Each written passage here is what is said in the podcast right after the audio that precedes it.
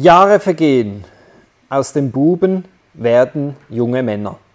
Jakob hütet mit den Knechten seines Vaters die Schafe, zweimal im Jahr schert er sie.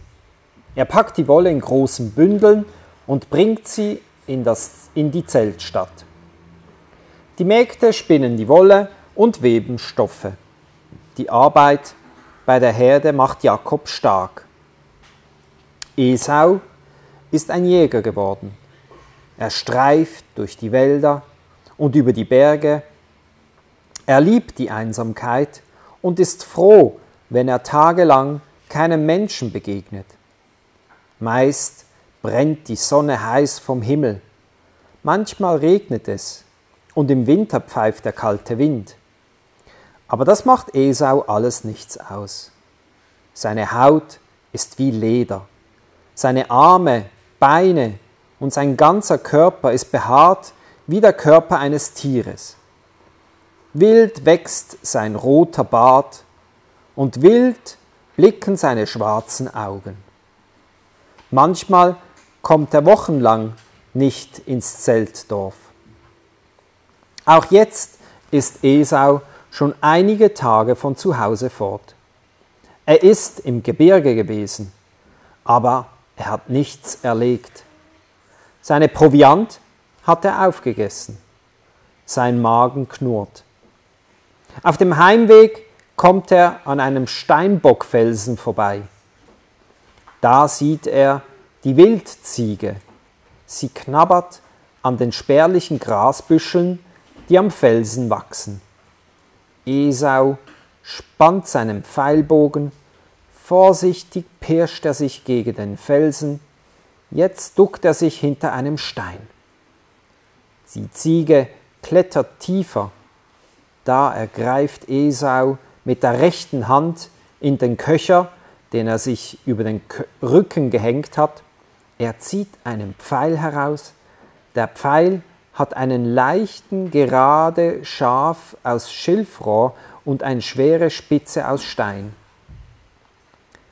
Am Schaftende stecken zwei Federn. Esau spannt den Bogen, er drückt ein Auge zu und zielt. Als er die Sehne schnell lässt, krächzt irgendwo ein Vogel, die Wildgeiß macht einen Satz und verschwindet hinter dem Fels. Mit einem Knall zerbricht der Pfeil auf den Stein. Esau stampft mit seinem Ledernstiefeln auf den Boden. Warte nur, schimpft er. Dich bekomme ich schon noch. Dann schwingt er den Bogen über den Rücken und macht sich auf den Heimweg. Als er in Zeltdorf kommt, steht die Sonne schon tief. Vor den Zelten sitzen Knechte und Mägde. Sie erzählen sich Geschichten, sie singen, sie lachen. Was gibt's zum Essen? ruft Esau.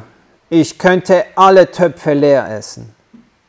Die sind schon leer, sagt eine Magd. Wir haben schon gegessen. Hast du nichts gejagt? Gejagt schon, knurrt Esau, aber nichts getroffen.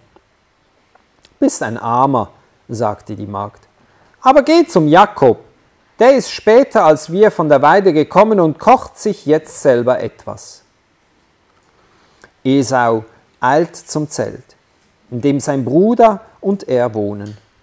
Vor dem Zelt brennt ein Feuer. Auf dem Feuer steht ein Topf mit einem Deckel drauf.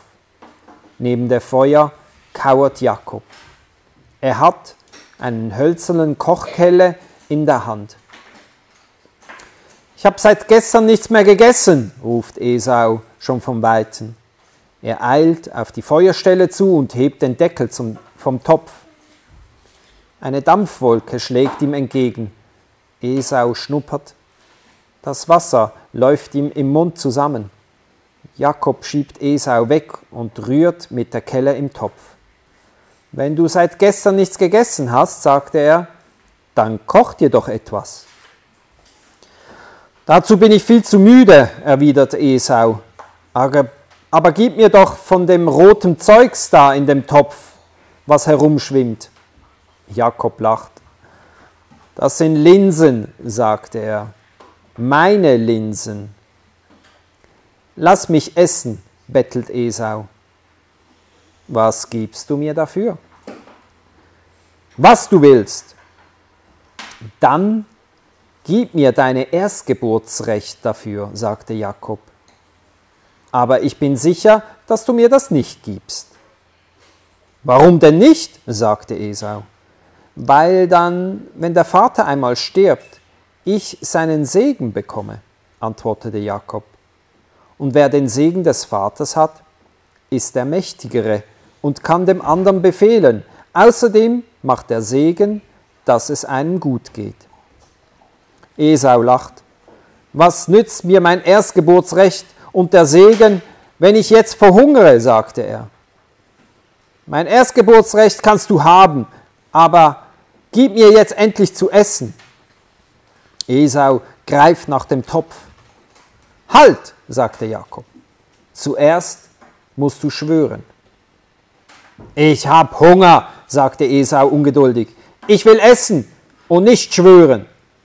Sag, ich schwöre, dass ich meinem Bruder Jakob mein Erstgeburtsrecht für dieses Linsengericht verkaufe, sagte Jakob.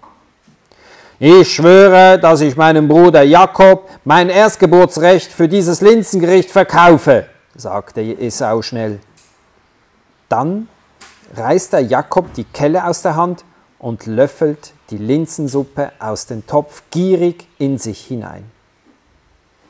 Jakob holt Brot und Wein und stellt beides neben Esau. Esau kaut und trinkt. Als er satt ist, wischt er sich mit seinem behaarten Handrücken über den Mund, geht ins Zelt, wirft sich der Länge nach auf den Boden und eine Minute später schnarcht er schon.